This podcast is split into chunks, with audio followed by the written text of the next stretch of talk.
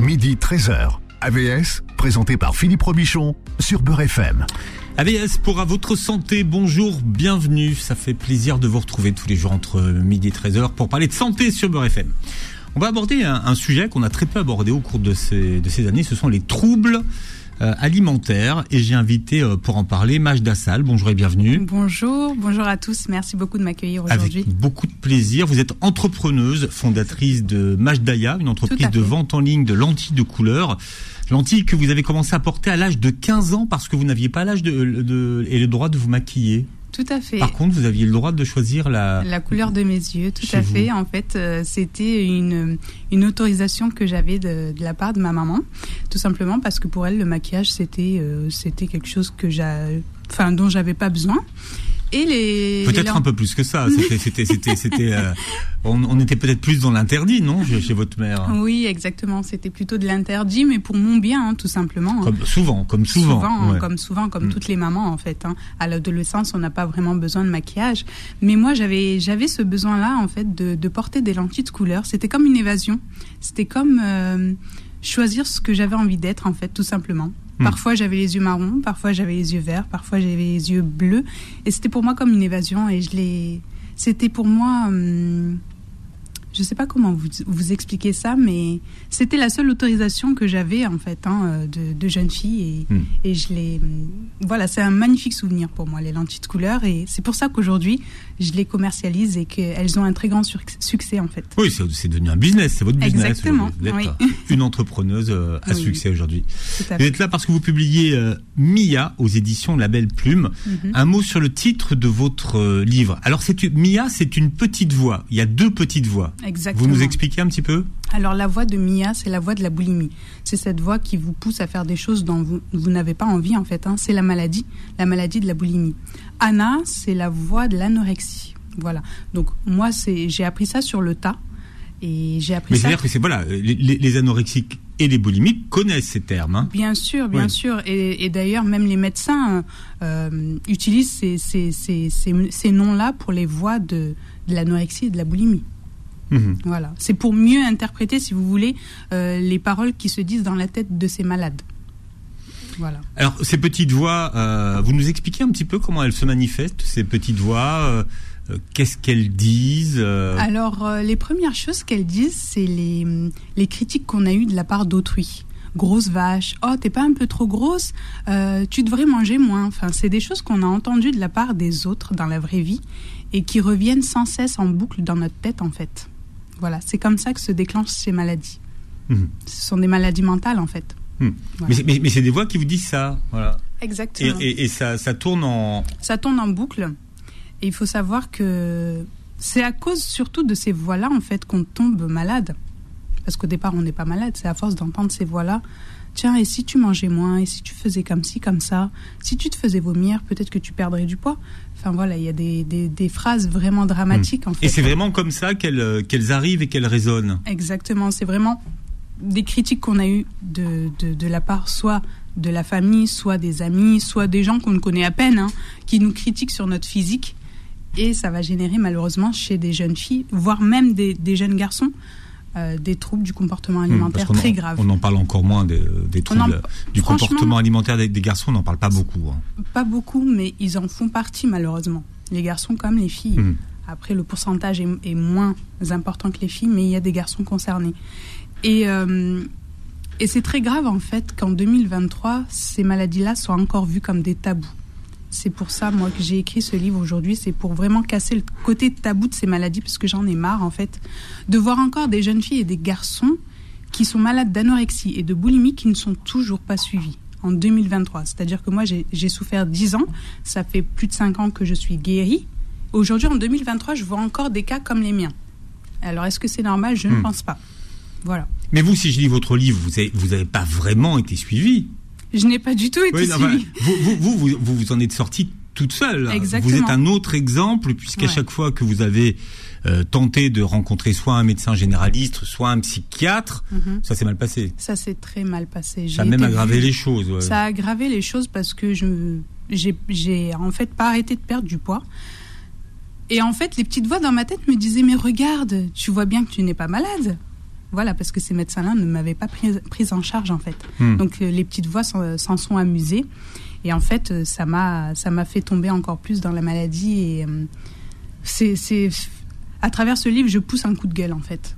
C'est comment ça se fait en fait qu'une jeune fille demande de l'aide à un médecin généraliste qui ne fasse rien et encore encore pire un psychiatre qui est censé connaître ses maladies qui ne peut qui ne fait rien pour moi. Est-ce que c'est normal?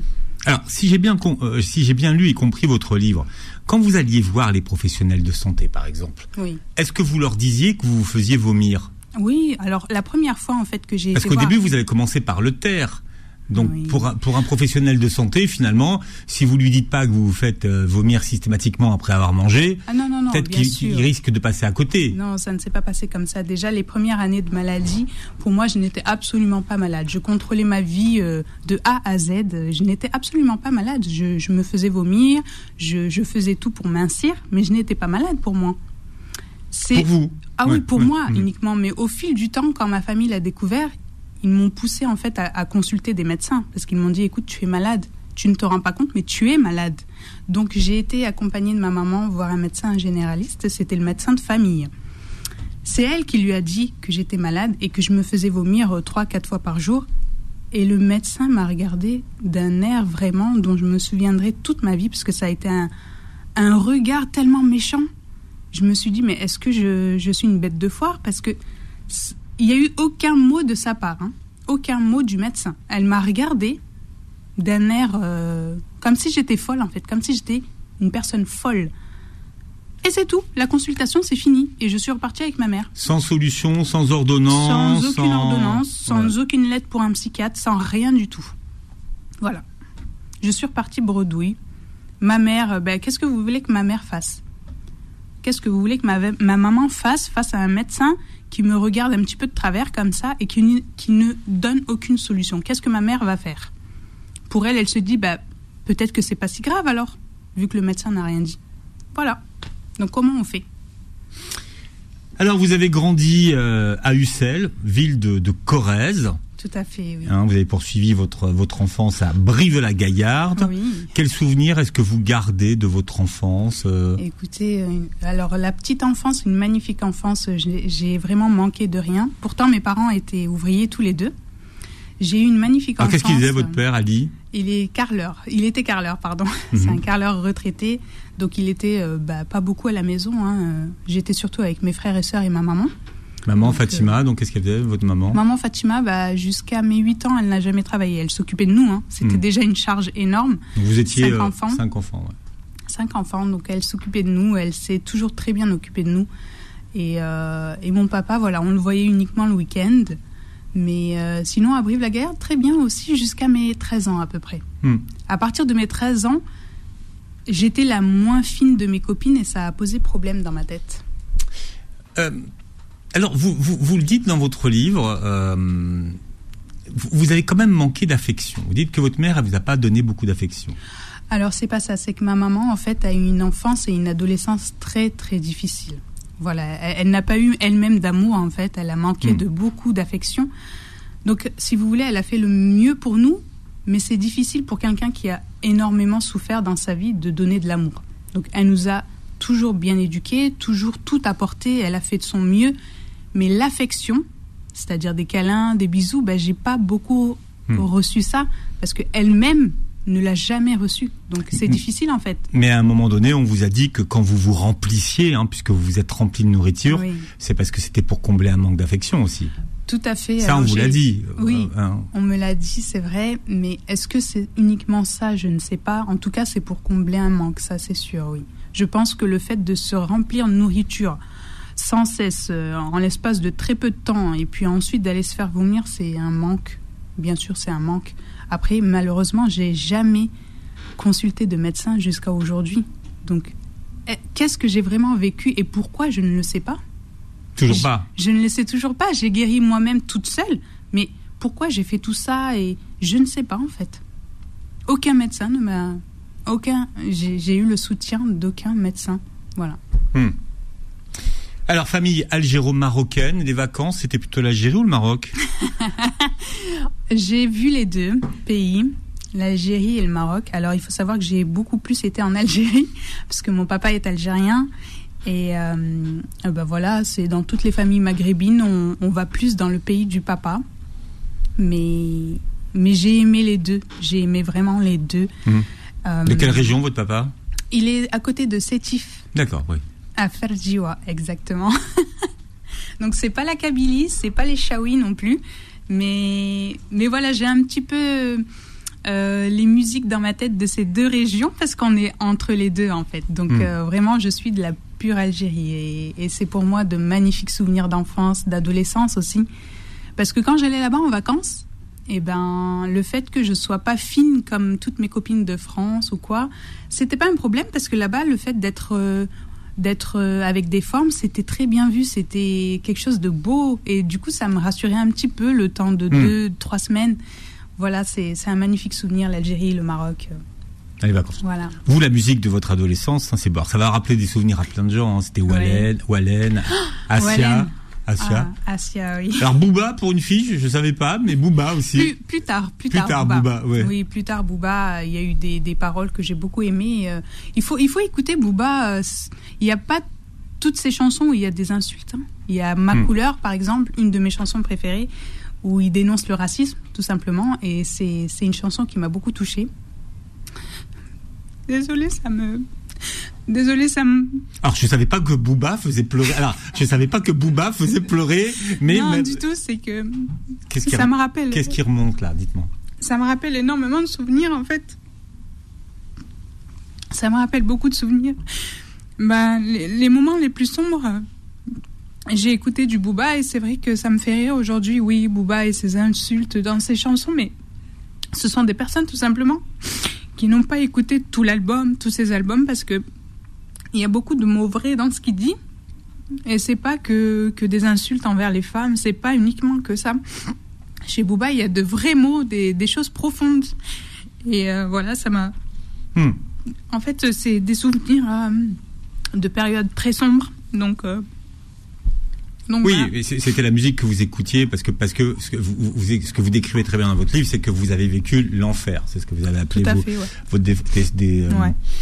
Descente aux, aux, aux enfers. Mais alors, je parlais d'Asia, un tube que nous on a on a passé sur Beurre FM, euh, que tout le monde. Elle est à toi. Mais, Ah, mais- mon Dieu. mais mais vous vous dites que finalement, quand on écoute les paroles, c'est euh, ça vous parle en fait. C'est l'histoire Oui. de votre mère, vous dites par exemple. Ben, c'est vrai, c'est ça. Ouais. C'est Elle est à toi, c'est une relation entre une maman et sa fille. Et en fait, euh, ben, c'est c'est le manque de communication, le manque de. Comment dire je sais pas d'attachement, c'est pas ça, c'est le Hmm. manque de proximité en fait entre une mère et sa fille et c'est vrai que ça me parlait malgré que j'aime ma mère de c'est la personne que j'aime le plus au monde et je sais qu'elle m'aime euh, infiniment. C'est pas ça le souci, c'est vraiment le le manque de partage, le manque de Hmm. de proximité entre une mère et sa fille tout simplement et et il faut savoir que j'adorais chanter quand j'étais adolescente. Alors on parlera justement de, de, de, vos dé- désillusions de, de, de chant. Je juste- chanter. Si on pouvait juste parler de Wallen un instant, je pense que Mm. Wallen c'est quelqu'un qui n'a pas la reconnaissance qu'elle mériterait aujourd'hui. Exactement, je suis tout à fait C'est fou tout ça. à fait hein, d'accord hein, avec comment, vous. comment elle est passée qu'il n'y a pas, il y a pas, il y a pas cette reconnaissance de Wallen qui a tellement été importante. Elle est, c'est une femme pour moi l'une des meilleures euh, artistes de, de, de cette période-là. Hein. Wallen pour moi, Hmm. Elle a des, des, mélodies percutantes, des, des, paroles percutantes qui parlent à tout le monde, à une très grande partie de, de la communauté euh, maghrébine. Et en fait, euh, je trouvais, j'ai toujours trouvé en fait qu'on la, qu'on la prenait pas à sa juste valeur. Oui. Après, il y a eu les Diams, tout ça, qui, qui vraiment ont eu vraiment beaucoup de, de lumière. succès, voilà, ouais. beaucoup. de- Mais, mais, mais Wallen, c'est, c'est, elle n'a pas eu la toujours, euh, reconnaissance qu'elle peut-être mérite. qu'elle Toujours mérite. dans l'ombre, en Ouais, fait. ouais. Toujours dans l'ombre, injustement. Bon, Majna Sall est notre invité jusqu'à 13h sur Beurre FM. AVS revient dans un instant. Midi 13h. AVS, présenté par Philippe Robichon sur Beurre FM.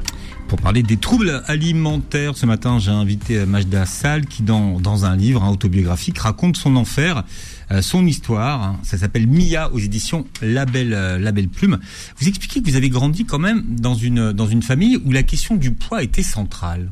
Oui, tout à fait. Et en fait, bah, ma maman était en surpoids. Du coup, euh, la question du régime était toujours au rendez-vous en fait. C'était, euh, ben comme si c'était naturel en fait. J'ai grandi avec les régimes. J'ai grandi avec mes sœurs qui faisaient attention. voilà. Donc pour moi, c'était normal de faire un régime. Il n'y avait rien de rien de hmm. particulier. C'était culturel. C'était dans la culture de la familiale finalement. Oui, oui, tout de à fait. De faire attention, ouais de faire attention et de surtout pas grossir. Voilà, il fallait surtout pas grossir. Euh, mais je pense que la société y joue quelque chose, hein, parce que la femme mince est partout. Elle est dans les magazines, elle est à la télé, elle est, elle est absolument partout. Donc euh, on ne peut pas passer à côté. Les stars sont minces. Euh, comment être grosse? Enfin, il faut absolument pas être grosse. Donc c'est ce que j'ai appris pendant à, mon À l'ère Macron, même les ministres sont minces. non, c'est vrai, il n'aime pas les gros, Macron. Ah, mon Dieu. Non, non, il, est, entouré de, personnes assez fit. Ah, mon Dieu. Eh écoutez, je... Mais d'ailleurs, les, personnes qui sont fit sont entourées de personnes fit, souvent. Mm, oui, souvent. Écoutez, c'est pour moi, la société, il joue beaucoup. Hein. Ça peut influencer les jeunes dans, dans, dans leur physique. S'ils sont un peu trop gros, ben, ça peut les rendre malades. Hein. Hmm. On, peut pas. Mais vous, vous étiez, vous étiez pas trop grosse. Non, vous étiez, absolument. Vous étiez pas en surpoids. J'étais pas du tout en surpoids et d'ailleurs j'ai des photos et quand je regarde aujourd'hui, je me dis mais comment j'ai pu penser une, seule seconde que j'étais grosse? J'étais pas grosse. C'est juste que mes copines étaient très fines. Enfin, deux trois étaient très fines. Hmm. Et puis moi, j'étais bah, déjà avec de la poitrine, déjà avec des hanches et ça me dérangeait en fait, tout simplement. Voilà. Donc vous camoufliez, un bon survêtement. Un bon survêtement, les gros t-shirts. Un bon sweat. les gros t-shirts de mon grand frère. Et d'ailleurs, il en avait marre que j'emprunte ses affaires. Et, mais c'est quelque chose qui n'est pas normal en fait chez une adolescente. Pourquoi euh, emprunter les habits de son grand frère? C'est carrément étrange. Aucune de mes copines faisait ça avec moi. Donc déjà, peut-être que pour euh, un adulte euh, qui me regardait, il y avait peut-être une alerte dans ma façon de m'habiller à voir, je ne sais pas. Je voudrais qu'on réfléchisse tous ensemble sur le poids des mots mhm. et leur effet dévastateur. Alors la première qui a un mot malheureux, c'est votre sœur mhm. qui vous traite, vous l'avez dit tout à l'heure, de grosse vache. De grosse vache. Malheureusement, je pense que pour elle, ça allait pas avoir l'effet euh, dévastateur qu'il a eu en hmm. moi, ce mot-là. Comment ça résonnait chez vous? Euh, Ça résonnait tout le temps, sans arrêt. Sans arrêt, vraiment, le, le mot grosse vache il m'a suivi pendant des années et pourtant on pourrait se dire mais c'est ridicule, enfin grosse vache. Euh, il y, a, des gens qui le prennent comme si c'était marrant, euh, d'autres qui ne le prennent pas au sérieux. Mais grosse vache, quand on a 13 ans et qu'on se, se sent déjà étrange et moche et inintéressante, le mot grosse vache va détruire euh, complètement le, peu d'espoir qui reste en nous en fait. Hmm. Aujourd'hui on parle de confiance en soi, enfin de, mais, mais là ça et puis il y a un autre prof de gym, lui, qui, euh, qui, qui a dit ah, Toi, tu es costaud. Toi, tu es costaud, oui. Parce Alors, ça aussi, mine de rien, c'est une expression qu'on utilise souvent, costaud. Hein. Costaud, oui. Alors, le mot costaud, euh, bon, pour moi, euh, ça va dépendre du, du, cas, mais le mot costaud chez une femme, c'est pas quelque chose de, de positif, hein costaud. Et moi, je, je, devais avoir 14 ou 15 ans et on n'avait pas réussi à finir la course avec plusieurs filles. Et il m'a dit ça à moi. Et ça m'a particulièrement choquée parce que j'y ai pensé pendant longtemps, en fait. Pendant longtemps. Et je me suis dit à partir de là, mais je dis pourquoi tu commencerais pas à, te priver, à mincir? Comment tu peux mincir? J'ai commencé à me poser des questions, en fait, sur le fait de changer. Comment devenir mieux? Comment devenir mince? Voilà. Ça a commencé. Et, et comment vous répondiez à cette question? C'était avant Internet?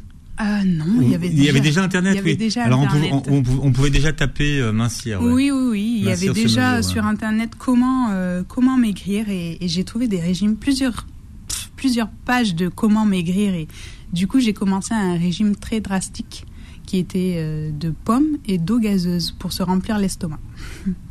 voilà. Avant le, avant, le Coca Light. Voilà, avant le Coca Light malheureusement. Mais le pire c'est que j'étais encouragée Enfin, il y avait personne qui me disait mais non, il faut que tu manges. Enfin, non, j'étais encouragée, que ce soit par mes copines, par mon entourage. C'était bien de faire un régime. Comme ça, j'allais mincir. C'était valorisant, en fait. C'était très valorisé, le fait de vouloir faire un régime. Il n'y avait rien de péjoratif là-dedans. Mhm. Vous avez une passion, c'est la chanson. Oui, tout à fait. J'ai adoré chanter depuis toute petite. Et en fait, pour aider euh, le téléthon de mon quartier à récolter des fonds pour euh, les personnes handicapées, On faisait une fois par an une fête euh, avec euh, plus de 300 personnes qui achetaient un ticket et donc euh, l'argent revenait à l'association. Et je participais comme chanteuse, donc je chantais deux à trois chansons chaque année et ça a duré peut-être 3-4 ans. Et malheureusement, cette aventure s'est mal terminée et, c'est comme si on m'enlevait une bouée en fait. Hmm. Parce que pour vous, c'était thérapeutique, mhm. dites-vous, que de chanter. Mm. Et là, ça fait partie des choses euh, auxquelles vous n'aviez pas d'explication à l'époque, puisqu'on vous a interdit d'aller chanter, sans que vous soyez vraiment pourquoi. Vous avez jamais eu le, fin mot d'histoire, en fait. Non, ma maman m'a jamais expliqué pourquoi. Mm. Alors aujourd'hui, j'en parlerai même pas avec elle parce que bah, c'était son choix et, je l'ai respecté tout simplement. Mm. J'aurais pu être une adolescente qui fait une crise, qui qui, enfin, qui, qui, qui se, enfin, comment dire, qui fait le mur et qui va chanter quand même. J'aurais pu faire ça, mais non, pas du tout. J'ai accepté le choix de ma mère par respect, en fait, tout simplement. Mais ça a été dévastateur pour moi. Ça a été vraiment, c'est la, la maladie, c'est, c'est pris de moi-même à, à, 100%. Partir, à partir de, de ce moment-là, vous en, êtes, vous en êtes même arrivé à, à détester votre voix. Ah oui, je, je la supporte plus. Regardez, la dernière fois, j'ai j'ai été présente sur votre plateau euh, pour une petite émission et sachez que je n'ai même pas écouté l'émission tellement je déteste ma voix. C'est pour vous dire toujours aujourd'hui. Toujours aujourd'hui, je déteste ma voix. C'est horrible. C'est horrible. Ça a été un choc en fait. Hmm. Ça a été un choc euh, vraiment. Le fait de m'interdire de chanter, c'était je ne sais pas comment vous décrire ça, mais pour une jeune adolescente qui souffre intérieurement, qui ne s'aime pas et qui n'aime que la chanson, et on, C'était quoi? C'était de l'injustice? C'était de... En fait, c'était une incompréhension totale. C'était... En fait, j'ai accepté le choix de ma mère sans comprendre. Hmm. Et aujourd'hui, il y a des jeunes filles, des jeunes hommes qui, qui me disent j'adore chanter et je les pousse. Oui, chante. En fait, c'était comme s'ils prenaient ma revanche. C'est marrant. Hmm. Mais quand j'entends quelqu'un me dire j'adore chanter, je lui dis chante, chante et ne t'arrête jamais. Parce que peut-être que le fait de continuer de chanter aurait évité. Euh, oui, que vous basculiez dans la. Dans l'anorexie et la boulimie pendant dix ans. Et dans la boulimie, ouais, bien sûr. Je pense et je suis sûre même que le fait de chanter m'aurait énormément aidé. Et, hmm. c'est pour ça qu'aujourd'hui, j'encourage tous ceux qui ont une passion à la suivre jusqu'au bout et ne jamais lâcher même si vos parents sont contre, essayez de trouver une solution, essayez de les raisonner, mais battez-vous pour ce que vous aimez, battez-vous, parce que si vous avez quelque chose que vous aimez dans votre vie, ça va vous booster, ça va vous motiver, vous allez être heureux en fait, tout simplement. Voilà, ne laissez personne vous enlever, vous enlever ce que vous aimez faire chaque jour, au quotidien. Hmm. vivez, vivez de, de, votre passion, faites ce que vous avez envie de faire et un point c'est tout, parce que si, enfin, si vous sombrez, personne ne va vous aider. Hein. Alors, suite à ce régime, vous commencez à perdre vos cheveux. Oui. Parce Ils que sont vous, bienvenus aujourd'hui. Parce que vous, étiez carencé en tout. Hein. Carencé en tout. J'avais des carences en vitamine D, en fer, en plusieurs autres choses. Et je, perdais mes cheveux en poignée. C'était affreux. C'était, ça faisait peur carrément. Et, et avec ma grande soeur, on a décidé d'aller les couper pour aider en fait, parce que l'apparence était horrible. Enfin, j'avais les cheveux longs, mais hmm. très, enfin, j'avais vraiment une une très faible épaisseur et du coup on les a coupés au carré. Voilà. Et je suis par la suite devenue blonde. Donc c'était comme, comme si je devenais quelqu'un d'autre. Oui, mais c'était des faux cheveux. Non? Non, ça, les extensions, c'était après. Ah, c'était après encore Voilà, plein de changements. Vous avez, vous avez, plusieurs euh, étapes capillaires, en fait. Tout à fait. Bah, mais c'était quoi? Ça veut dire que vous éloignez le plus de qui vous étiez au départ? Oui, je pense, oui. Pas c'est un moyen en fait de s'éloigner de qui on est vraiment, peut-être, parce que je, me, je ne m'aimais pas. Donc comment, comment peut-être trouver une solution pour s'aimer? Bah, Changer peut-être son apparence hmm. physique. Donc d'abord j'ai coupé mes cheveux au carré, ensuite je suis devenue blonde, ensuite j'ai rajouté des extensions. Voilà, plein d'idées pour essayer de, bah, de s'apprécier un. La, vraie poupée Barbie. C'est ça. j'ai même une photo aujourd'hui, c'est pas du tout la même en fait. Si hmm. vous, voyez la photo, ce ne sera pas du tout identique. Il faudrait qu'on la mette en, incrustation ou en insert. Mm, mm. Pour vous, euh, la minceur, c'était synonyme de bonheur, en fait? La, pardon La minceur, c'était synonyme de bonheur? Oui, la minceur, c'était la réussite. La minceur, ça voulait dire plaire à tout le monde. C'était. euh, la minceur, c'était synonyme de, de gloire, en fait, entre guillemets. hein. La, minceur permettait de tout réussir, de plaire à, à, la personne avec qui j'étais à l'époque, qui me félicitait dès que je m'insistais. Plus je m'insistais, plus il me disait Mais t'es encore mieux là, t'es encore plus belle. Et du coup, j'ai suivi ses conseils et ça m'a mené à, à perdre jusqu'à 42 kilos et ne plus réussir à me mettre debout, tout simplement. Comme la plupart des anorexiques, hein, finissent par ne plus arriver à se mettre debout, à, à ne plus travailler, à être en arrêt, à ne plus faire d'activité, ne plus voir ses amis. Parce que les amis, au, au fil du temps, on les perd. hein. On ne veut plus sortir, on ne veut plus manger au restaurant. Euh, on a peur d'aller au cinéma parce que manger des pop-corn, le fait juste de manger des pop-corn, ça nous stresse pendant 2, 3, 4 heures. On va stresser, on va se dire mais je vais grossir, euh, comment je vais vomir, ça va, je vais plus pouvoir vomir. Enfin, vraiment, ça devient un enfer. Il n'y a plus personne autour de nous. Et c'est très compliqué. Mais est-ce qu'il y a des gens qui ont parlé avec vous, quand même, qui, euh, qui vous disaient, mais tu sais, euh, t'es, anorexique, t'es boulimique? Est-ce qu'il y a des gens qui, qui, qui utilisaient d'ailleurs ces mots avec vous? Euh, bah, mes sœurs, oui, elles ont essayé. Après, je pense que l'entourage, pour un entourage, c'est très difficile parce que ils sont émus et tristes de savoir que vous vivez ça. Et pour eux, c'est extrêmement difficile. Mes sœurs ont essayé de parler, mais tout de suite, les larmes leur viennent aux yeux. Enfin, elles sont impuissantes, en fait, face à ça. Et je pense que toutes les familles d'anorexiques et de bou- boulimiques sont vraiment faibles et impuissantes par, par rapport Mm. à ces maladies parce que, à part des psychiatres qui sont. Non, Je sais pas comment dire. Des psychiatres qui vont savoir vous guider et vous trouver des solutions. Il y a vraiment personne qui peut aider, hein, finalement. Mais qui- qu'est-ce, qu'est-ce que vous auriez aimé qu'on vous dise à ce moment-là?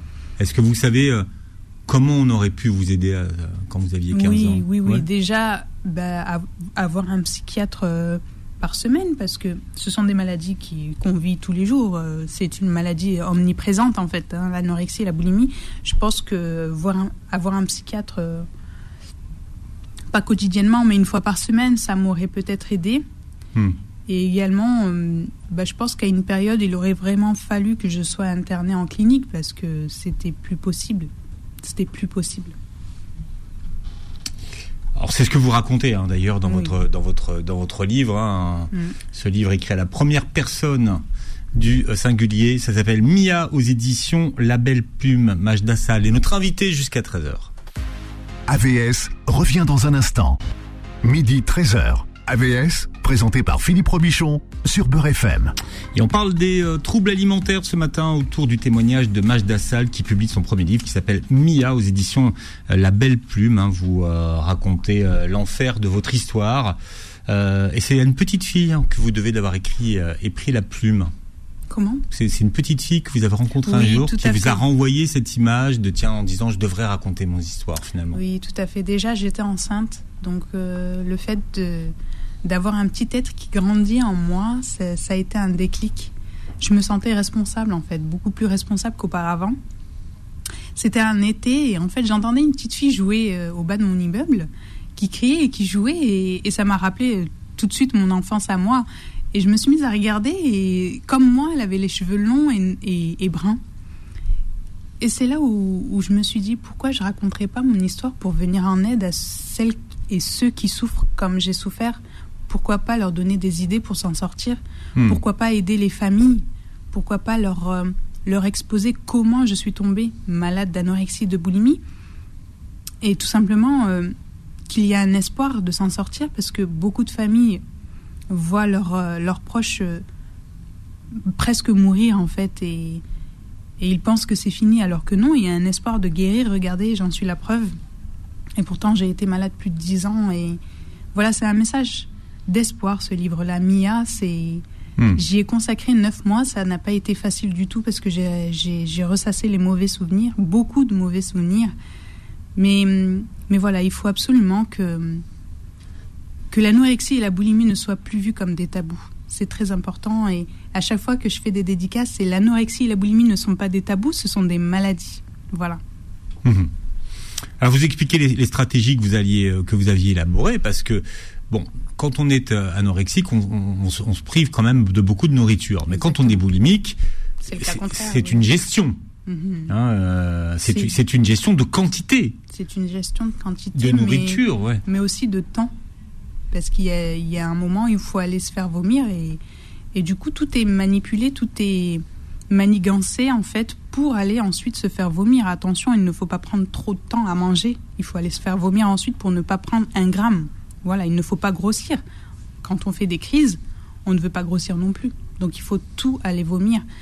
Et plusieurs fois par jour même. Ce qui est grave, c'est le fait de se faire vomir sans cesse et, et à ensuite euh, subir euh, bah, des examens médicaux où on vous décèle des inflammations de l'œsophage, inflammation de l'estomac, perforation de l'estomac, des maladies. Enfin, hmm. parce que c'est des remontées acides. Hein, Exactement, euh, c'est pas quelque hmm. chose d'anodin, c'est quelque chose de très grave. Attaque même les dents. Et il ah faut dire que non, mais l'acide sur les dents, pourtant les, les, dents c'est résistant. ça vous a, ça vous a bousillé les, ça vous a bousillé les dents. Ça m'a bousillé en fait les dents. Euh, ça peut paraître ridicule comme ça, mais les dents, euh, si on n'a pas une, une, bonne dentition, pardon, c'est signe de maladie. Hmm. Et on m'a retiré six dents d'un coup. Hmm. Et... Qui avait été attaqué par l'acide, il hein, faut expliquer que. Voilà, ça a été attaqué par le fait de se faire vomir. Mais de toute façon, hmm. les boulimiques connaissent tout ça en fait. Hein. c'est les, les, dents qui disparaissent tout simplement, les, les mal de tête incessants et quand le dentiste m'a annoncé qu'il fallait me retirer six dents, j'y croyais pas. J'étais là avec mon air abattu, mais pourquoi me retirer six dents? Et c'est là qu'il m'a dit Vous vous faites vomir, madame. Lui, il avait vu tout de suite. Il a vu tout de suite. Alors, ah euh, moi, j'ai. Sincèrement, si j'avais su qu'il qu'il allait savoir que j'avais cette maladie-là, je ne serais pas allée le voir par honte, en fait, tout simplement. Et quand il m'a regardé, il m'a dit Vous vous faites vomir depuis quand? Ça m'a mis. Vraiment, ça m'a ça m'a tellement gênée, je me sentais vraiment pas à ma place, quoi. Et pourtant, c'est un médecin qui a décelé ma maladie et qui a, qui a tout fait pour euh, qu'on on, m'enlève ses dents qui allaient euh, me causer ensuite des dégâts. Donc, hmm. il a, comment dire, c'est le seul médecin qui, qui, qui, a trouvé une solution pour moi, en tout cas. Un dentiste. Un dentiste. Voilà, donc euh, vous vous rendez compte? Alors, chez vous, le voyage a été thérapeutique.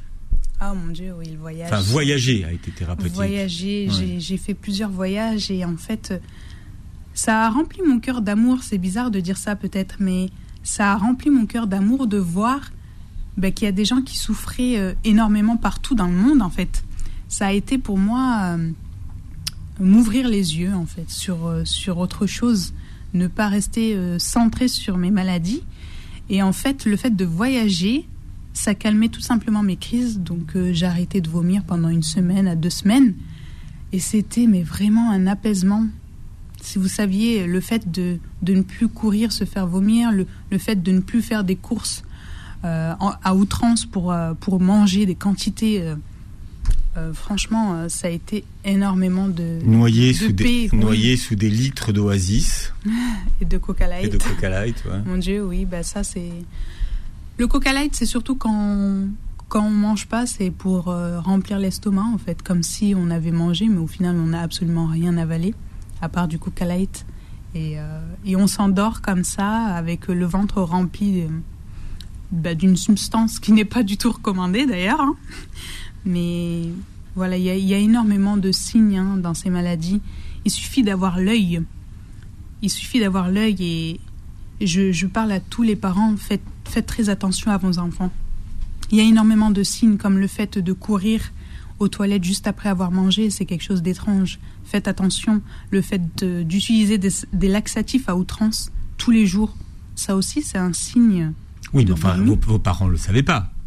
Ils ne le savaient pas, mais est-ce qu'ils ont, est qu'ils ont fait attention? Pour eux, c'était pour te, en fait, pour mes parents, c'était impossible que je sois malade. Majda, quelqu'un qui vomit, on l'entend. Mais moi, il y avait. ce que je veux dire Je veux dire quelqu'un, quelqu'un qui vomit, qui se fait vomir dans le, euh, dans les toilettes, ça s'entend. Pas du tout. Croyez-moi. Croyez-moi, je, je, je, sais de quoi je parle. Se faire vomir, et quand on est boulimique et qu'on veut que personne ne le sache, personne ne sait qu'on se fait vomir. Et vous expliquez que vous aviez adopté des, des stratégies quand vous vous faisiez vomir au travail, par exemple, oui. pour pas que vos collègues entendent. Exactement. Alors euh, hmm. c'est bah, quand on est dans la maladie, c'est très honteux, mais au final, euh, le fait d'entendre, ça pourrait alerter des personnes. Et au contraire, là, comme on est très silencieux, ce sont des maladies en fait très silencieuses et très discrètes parce que que ce soit les anorexiques ou les boulimiques, déjà de un, on va pas le dire, c'est quelque chose de honteux, et de deux, il y a, on va dissimuler les signes. Voilà, c'est Hmm, oui. c'est mettre du papier au fond des toilettes pour avoir aucun bruit. Ensuite, euh, le fait de pas manger, bon, on va dire bah, qu'on a déjà mangé alors que c'est faux, ou alors qu'on n'a pas faim, alors qu'on a extrêmement faim, on ne le dira jamais. Et euh, voilà, c'est très difficile à cerner. hein, ces maladies, ce sont, c'est vraiment très vicieux en fait comme maladie, parce que bah, les gens ne vont pas forcément euh, voir ça et, et nous, on, ne va pas le dire de nous-mêmes, donc c'est extrêmement dur à vivre. C'est extrêmement dur et on est très seul hein, dans ces maladies. On va pas accepter l'aide déjà d'autrui et, euh, et pour se dire qu'on est malade, il va falloir un certain temps. C'est en Tanzanie que vous vous interdisez d'être boulimique. Oui, alors. Pourquoi? Qu'est-ce que vous avez vu dans ce, dans ce pays qui vous a justement euh, fait changer d'avis?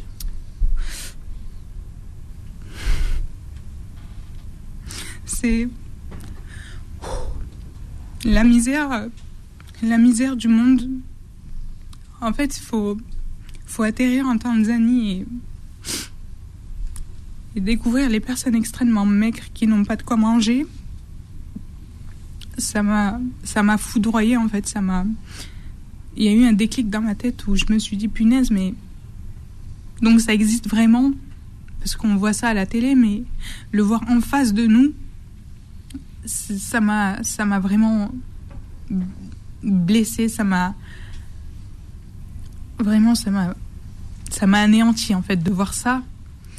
Et ça a été un déclic mental où je me suis tout simplement interdit de, vomir de nouveau tout simplement parce qu'il y en avait qui qui n'avaient pas la chance tout simplement de manger euh, juste un repas normal comme je l'ai toujours eu.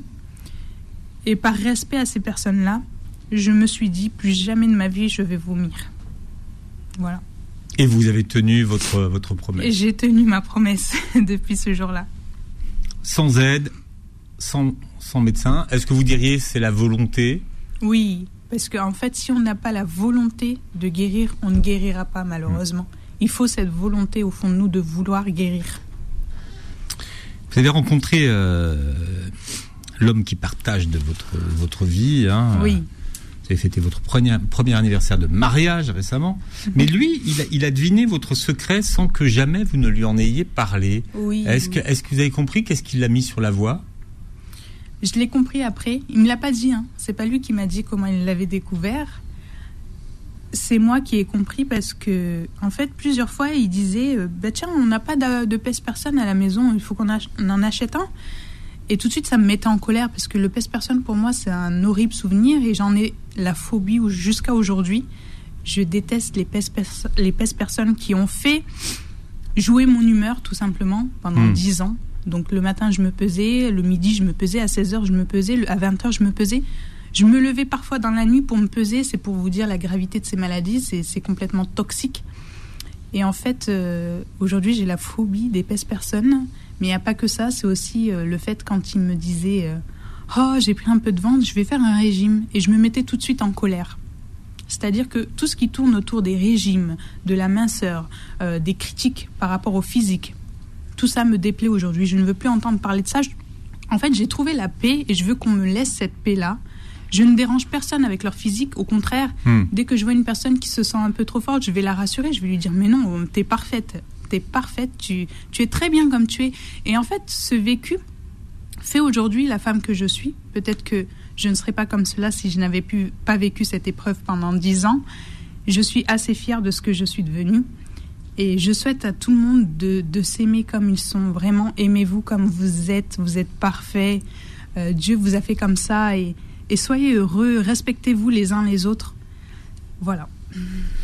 Majda Sal. Alors, votre livre vient de sortir, s'appelle Mia aux éditions La Belle Plume. Vous pourrez réécouter l'émission en podcast sur beurrefm.net et sur toutes les plateformes qui reprennent l'émission. Et vous verrez la vidéo sur notre chaîne YouTube. Merci beaucoup. Merci Majda. Merci à vous. Bon, j'espère que j'ai pas été trop Pas du tout, vous n'avez pas été trop, voilà, trop dur. Mais il fallait laisser parler l'émotion. Oui, il fallait laisser parler l'émotion. Pour comprendre, pour comprendre finalement, voilà, d'où vous venez. Exactement. Et l'enfer que vous avez traversé. Voilà. voilà. J'espère que ce livre sera, sera lu par, euh, par beaucoup de parents, d'entourage. Tout le monde peut avoir quelqu'un de malade dans, dans son entourage. Et, et en fait, euh, même le ministère de la Santé, le gouvernement, en lisant mon livre, peut-être qu'ils vont avoir des idées pour faire des dépistages de ces maladies, l'anorexie, la boulimie, dans les collèges, dans les lycées. Il y a des jeunes malades partout et on ne le sait pas. C'est là la gravité. C'est qu'il y a des jeunes malades partout. Merci Majda d'avoir été avec nous et passé une très belle journée santé sur Merci énormément. Retrouvez AVS tous les jours de midi à 13h et en podcast sur beurrefm.net et l'appli Beurrefm.